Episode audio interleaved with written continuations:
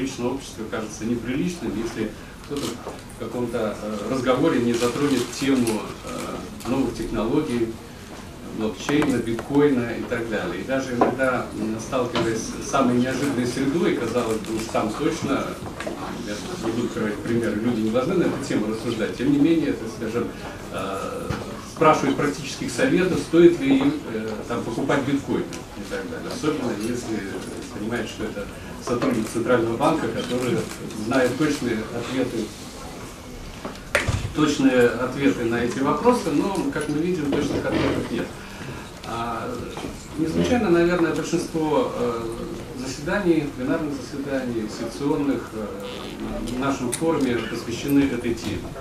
И, э, конечно, казалось бы, что даже такая традиционная тема, как финансовый контроль и банковский надзор, она тоже не может не обойтись своим вниманием проблему цифровой экономики. Тем более, ну, совершенно очевидно, что этой сферы, если и не в самую первую очередь, то в одну из первых, наверное, очередей, э, э, э, этот вопрос обязательно затронет. И помимо всего прочего, помимо новых возможностей, конечно, мы осознаем, что для государственного контроля и аудита эта проблема несет огромное количество вызовов, которые мы в полной мере сегодня не осознать, не сформулировать не можем. А тотальная цифровизация, автоматизация, внедрение соответствующих технологий, безусловно, является естественным и закономерным процессом, ну, а отсюда и неизбежным. А к неизбежности надо и относиться э, соответствующим образом, принимать ее и понимать, э, каким образом ты можешь в условиях этой неизбежности эффективно функционировать. А на наших глазах меняется сегодня вся инфраструктура финансового рынка, радикальные изменения происходят э, именно в силу вот э, такого бурного развития финансовых технологий. И э, проникновение финансовых технологий, конечно, в первую очередь, вот, нашу жизнь сегодня обусловлено цифровизацией. А, как следствие, мы видим, что банк теряет монополию на оказание финансовых услуг, и финансовые организации становятся значительными игроками на финансовом рынке, а, банки стремятся к партнерствам э, ну, с различными стартапами технологическими компаниями. И э, здесь на форуме уже демонстрировали различные тактики и стратегии поведения э, тех или иных банков вот, в условиях этих вызовов. А мы видим, что широкое распространение все больше получает новый тип проведения финансовых операций между участниками. И этот тип можно характеризовать как операции фактически без участия э, человека. Но при этом надо понимать, что в связи с этим нарастает важность проблем кибербезопасности, о чем уже говорили наши коллеги на других секциях, защиты персональных данных, идентификации личности в цифровом пространстве при э, совершении э, сделок и проведении различных транзакций. А, очень много сегодня проводится исследований э, в этой области, э, проводят э, довольно известные компании. Мы в Центральном банке с большим вниманием изучаем эти исследования. Многие исследования сами проводим и заказываем у наших партнеров. Но поскольку понимаем, что очень важно для нас, как регулятора, очень точно понимать основные тренды и направления развития технологий. И вот мы сегодня видим, и на слайде это представлено, что в соответствии с основными этими исследованиями наиболее перспективными финансовыми технологиями являются вот, выше представленные. Я в электронном времени не буду их зачитывать, для этого есть слайды, но как видите, вот, э, ну, как бы подавляющий интерес э, имеют именно большие данные, анализ данных, мобильные технологии, искусственный, искусственный интеллект. То есть вот э, таким образом э, составлен нами рейтинг наиболее популярных технологий для инвестирования ну, в 2017 году. Я думаю, что эти тенденции сохранятся и в 2018 году. И э, не случайно мы наблюдаем резкий рост такой, сказал, IT-активности в последнее время со стороны э, как э, компаний, э, так и участников финансовых рынков, так и пользователей. Но здесь тоже приведены различные данные. Я бы ваше внимание особо, наверное, обратил на то, что вот по опросам порядка 56 финансовых организаций, это на 17 год, думаю, что на настоящий момент еще больше, а, порядка 56 финансовых организаций в мире включили цифровую трансформацию в основу стратегии своего бизнеса. Это как раз, наверное, лишь раз убеждает нас в том, что будущее, и будущую экономику без цифры представить достаточно трудно. Но одновременно э, с таким э, взрывным развитием мы видим, что, как я уже сказал, это серьезный вызов для регулятора. И скорость технологических изменений требует от регуляторов э, большей гибкости. А активное участие государства в развитии цифровых технологий на финансовом рынке, безусловно, является одним из основных факторов развития цифровой экономики. Мы с вами правильными и неправильными действиями можем как сдерживать, так э, и способствовать развитию этого процесса. И вот сегодня можно уже совершенно очевидно констатировать, что регулирующие органы по всему миру э, не остались в стороне и принимают довольно активное участие. Вопрос состоит в том, что все регуляторы как бы по-разному понимают степень своего участия в этом процессе с точки зрения а, там, или наблюдения, или активного регулирования, или вообще непосредственного участия в продвижении тех или иных э, технологий. А, примерами э, вот таких активных регуляторов, как вы видите на слайде, являются Индия, Китай, Великобритания, Швеция, Сингапур, Швейцария, Австралия. И мы э, видим, что э, эти страны, э, создавая очень благоприятные условия для развития инноваций, становятся довольно привлекательными для инвестиций в технологичные отрасли, что в свою очередь позитивно сказывается и на экономическом росте. А в то же время ряд стран, в ряде стран регулирующие органы придерживаются более традиционного регулирования и в основном осуществляют мониторинг технологий для определения их влияния на финансовый рынок, а, участвует в информационных мероприятиях, различных рабочих группах, ну и осуществляет такое довольно консервативное, очень аккуратное регулирование. Ну и я скажу, что этот подход тоже понятен с учетом довольно, скажем, большой неопределенности. Примерами традиционных регуляторов являются Австрия, Бельгия, Дания, Бразилия, Вьетнам. Ну, наверное, интересно всегда как бы ответить на вопрос, а, где же находится наш отечественный регулятор в этой схеме, что делать, что планирует делать Центральный банк. Но наша позиция состоит э, в следующем. Мы э, движемся по принципу активного стимулирующего регулирования, оказывая э, поддержку новым технологиям. Мы стараемся отдавать предпочтение технологии с большей защитой от киберрисков. То есть это для нас такой в этой деятельности очевидный приоритет. Об этом, я полагаю, и мои коллеги тоже говорили, поскольку это у нас в солидарное мнение.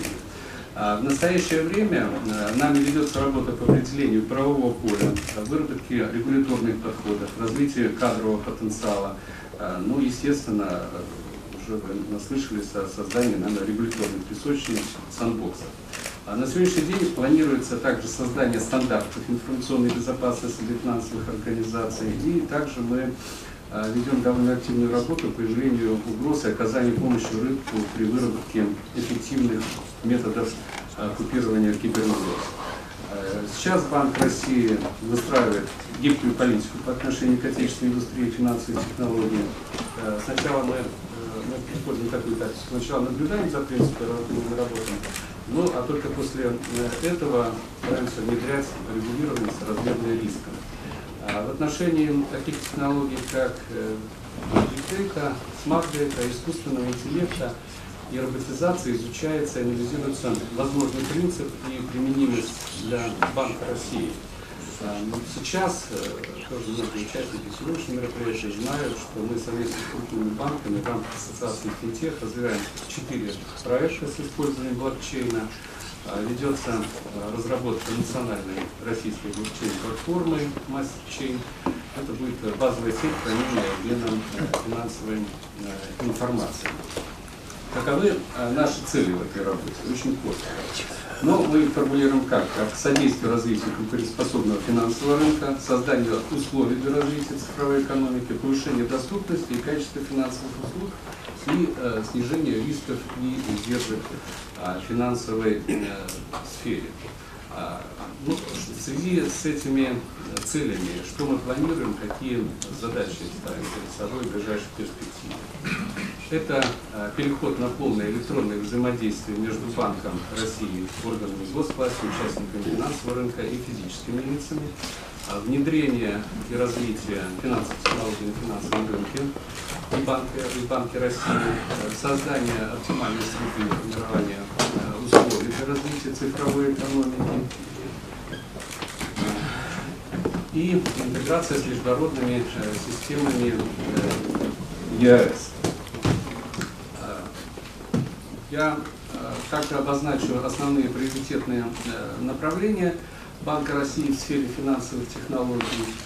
Их достаточно много, но как бы в целях экономии времени я более подробно обращу ваше внимание на с моей точки зрения, на два быть, важнейших момента. Это, конечно, правовое регулирование, поскольку никто вместо э, нас и правительства эту функцию не выполнит. А, здесь основные мероприятия Э, будут направлены на создание системы гибкого и адаптивного регулирования. В частности, можно отметить следующее. Создание, первого площадки Банка России, определение статуса цифровых технологий, применяемых в финансовой сфере, их понятия, тем более, что есть э, соответствующее поручение президента Российской Федерации э, в середине следующего года эту работу провести установление требований к организации осуществления так называемой маленьких криптовалют, регулирование публичного привлечения денежных средств и криптовалют путем размещения а, токенов. Ну и вот а, в части создания регуляторной, регулятивной площадки Банка России мы под ней понимаем механизм по апробации инновационных финансовых технологий, продуктов и услуг, и для координации и инновационных финансовых технологий и сервисов, затрагивающих, в первую очередь, полномочия госорганов, э, будет создан межведомственный экспертный совет, э, в состав которого войдут представители соответствующих федеральных органов исполнительной власти, э, список приоритетных финтехнологий и сервисов для пилотирования на регуляторной площадке планируется включить технологии больших данных, и э, машинное обучение, мобильные технологии, искусственный интеллект, электрические технологии, технологии распределенных реестров, открытые интерфейсы, ну и так далее. А, ну, остальные как бы, направления не буду а, комментировать более подробно. Тем более, что хотелось бы все-таки несколько слов сказать, так скажем, вот, вытекая из этого, о а, теме непосредственно связаны с темой э, нашего конференции, это каково же место аудита и контроля а, в, этой, в этой системе. А, ну вот, э, как я уже сказал, безусловно, все это несет очень серьезные э, вызовы. С одной стороны, с другой стороны, одновременно с этим это дает для аудита и контроля, включая контроль, и новые новую палитру возможностей. А, но существует, знаете, даже такие мнения высказываются на разных площадках, что в ближайшее время а, профессия бухгалтера и вслед за ней профессия аудитора может исчезнуть, потому что все это поддается автоматизации, э, искусственный интеллект и так далее. И, в общем, можно целый ряд, кстати, операций проводить в таком режиме. Это с одной стороны. Но с другой стороны, если посмотреть на основные тенденции развития аудиторской деятельности, то мы должны иметь в виду, что есть две составляющие. Есть составляющая, собственно, аудита, да, э, под которым мы понимаем там, подтверждение э, соответствия, подтверждение достоверности финансовой отчетности. Э, и вторая составляющая, которая для многих кажется очень спорная, но она очень важна, это консультирование. Это консалтинг с выработкой соответствующих рекомендаций для управляющих органов, для исполнительных органов. И э, во многих странах России, а вот в Центральном банке мы следуем этому примеру, мы как раз э, эту составляющую стараемся как можно более активно развивать, понимая, что у аудита есть одна уникальная особенность, сила невовлеченности в те или иные бизнес-процессы, он может э, давать соответствующую, так скажем, объективность при оценке э, тех или иных процессов э, и вырабатывать соответствующие рекомендации для э, как бы, их совершенствования, повышения эффективности. И в этом смысле, конечно, все, что связано с новыми технологиями, действительно несет очень большой потенциал в данном случае для развития. А, поскольку э, качественное выполнение своей работы, во-первых, аудитор должен хорошо разбираться в том, каким образом можно проаудировать обновленные, более технологически сложные процессы. А, и, э, соответственно, конечно, аудитор должен быть э, где-то на шаг впереди и уж точно не может отставать от бизнеса. А, и помимо этого, развитие технологий влечет за собой увеличение объема данных, э, создаваемых на регулярной основе. А, как вы сами понимаете, в аудиторской работе, построенной на основе анализа, именно работа с большими данными дает э, как бы, большую достоверность и большую точность оценок. В этом смысле мы действительно получаем очень э, большие возможности. А в условиях, э, как я уже говорил, возвращающей неопределенности, службы аудита и контроля э, должны добиваться высоких результатов на фоне целого ряда сложных, постоянно меняющихся бизнес-процессов.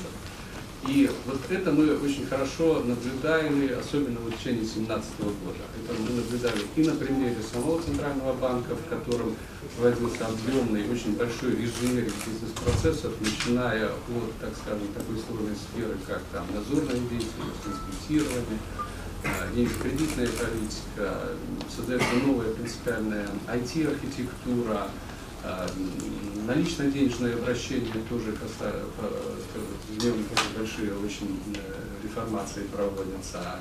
И действительно это постоянно, это постоянные, постоянные изменения бизнес-процесса. Что, собственно, касается в полной мере и э, финансового сектора, в целом, э, начиная от банковского сектора, страхового рынка и заканчивая рынком микрокредитования. А, что, а, но вот, вот в этой связи, как я уже сказал, особое значение для выборов имеет потенциал работы именно а, с большими данными. Что нового приносят методы и технологии больших данных? Анализ данных расширяет, как я надеюсь, вы со мной согласитесь, рамки внутреннего аудита и вообще аудита касается внешнего аудита, в том числе, то есть не надо говорить об внутреннем аудите, и привносят новые области для э, проведения аудиторских э, проверок. А, во-первых, в контексте использования больших данных в организации возрастает роль э, процессов и контроля корпоративного уровня, таких как политика в области данных, словари данных, управление качеством данных, владельцы данных, ну и достаточно еще большой перечень а, процессов. А, э, процессы управления качеством данных становятся, э, собственно, сами уже отдельным объектом аудита.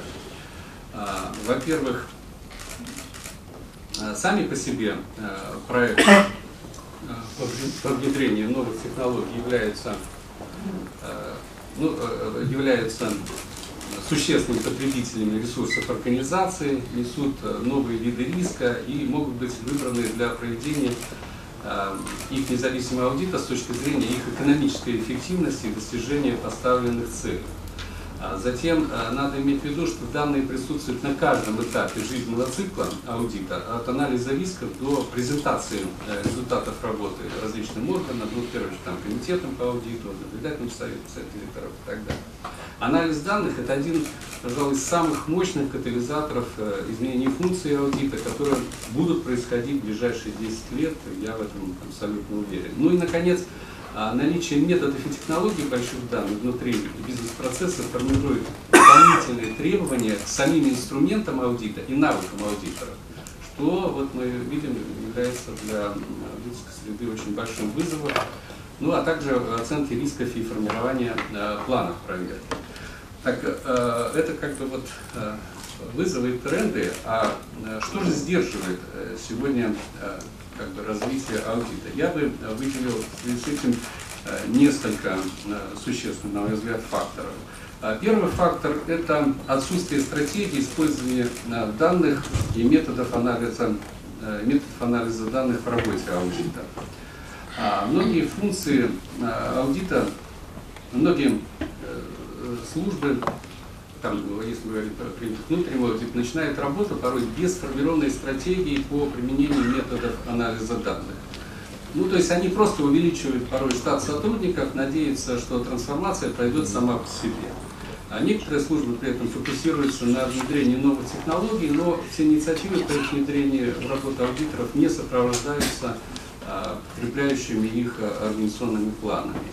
И использование методов анализа данных все-таки требует сдвига в мышлении. А, покупка просто нового программного продукта и получение э, автоматически там, доступа к новой технологии не приведет к успеху и не будет сопровождаться интеграцией на каждой стадии жизненного цикла аудита.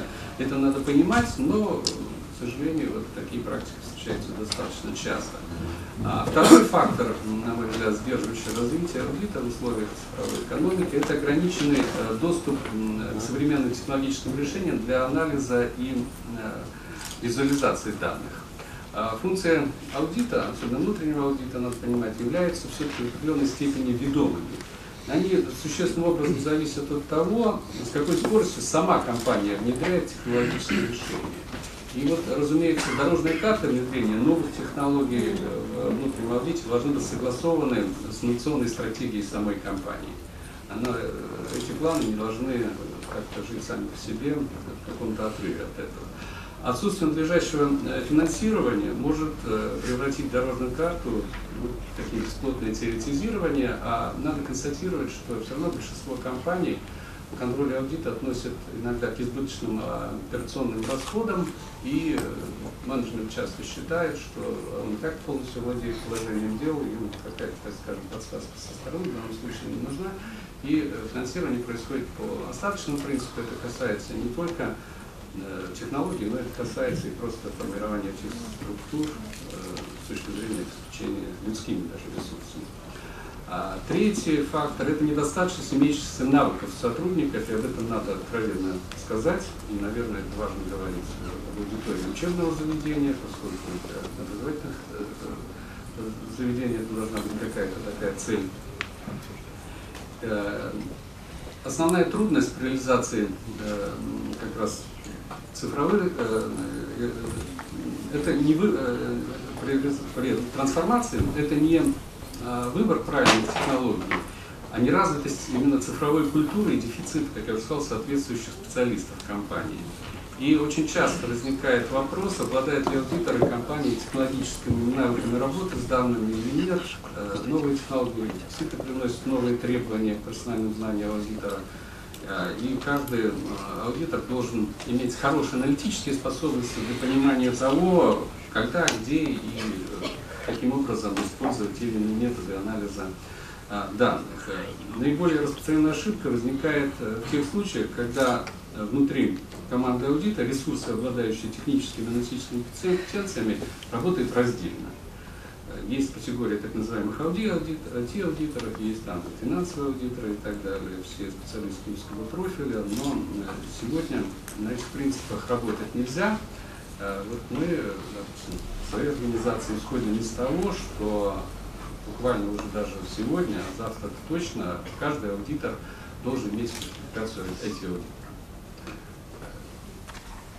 Поскольку Поскольку, значит, основные процессы, изменения процессов лежат в этой плоскости, то, безусловно, помимо соответствующих финансовых, экономических, юридических знаний, обладания всеми методиками аудита, знаний стандартов и так далее, недостаточно, если нет соответствующего уровня значит, такой технической подготовки. И, во всяком случае, мы перед собой такую задачу поставили и активно проводим э, обучение э, наших сотрудников, которые не обладают такими компетенциями, а что касается новых сотрудников, стараемся уже принимать именно э, с этими э, компетенциями. Поэтому э, образовательные учреждения, они должны понимать, в том числе какая-то, которую я представляю, что если мы хотим готовить современных аудиторов, то, конечно, определенный уровень технических знаний мы должны наших экономистов и юристов вкладывать. Но при этом надо исходить из того, что рынок труда, финансовой профессии меняется настолько быстро и настолько радикально, что исходить из того, что мы будем ориентироваться на подготовку тех компетенций, которые нужны сегодня, это э, будет запоздалая практика. Это будет запоздалая тактика, пока специалист готовится, изменения происходят такие быстрые, что подготовить законченного специалиста очень трудно. И, наверное, очень важно в первую очередь э, готовить людей, которые учить людей быть адаптивными давать э, определенные, в том числе и фундаментальные знания, навыки, чтобы человек имел возможность э, всегда обучаться. Обучаться буквально, так скажем, даже ежегодно, а ежедневно, тогда, наверное, наверное какой-то так сказать, успех в этой деятельности не будет. А, на современном этапе требуется новый качественный уровень подготовки специалиста службы аудита, обладающий знаниями как в области риск-менеджмента, нормативно-правовой базы, IT-технологии, обязательно знания в области стратегического управления, если мы анализируем стратегии компании, если мы анализируем бизнес-процессы, э, уметь э, заниматься анализом, консультацией и, конечно, проблемой кибербезопасности.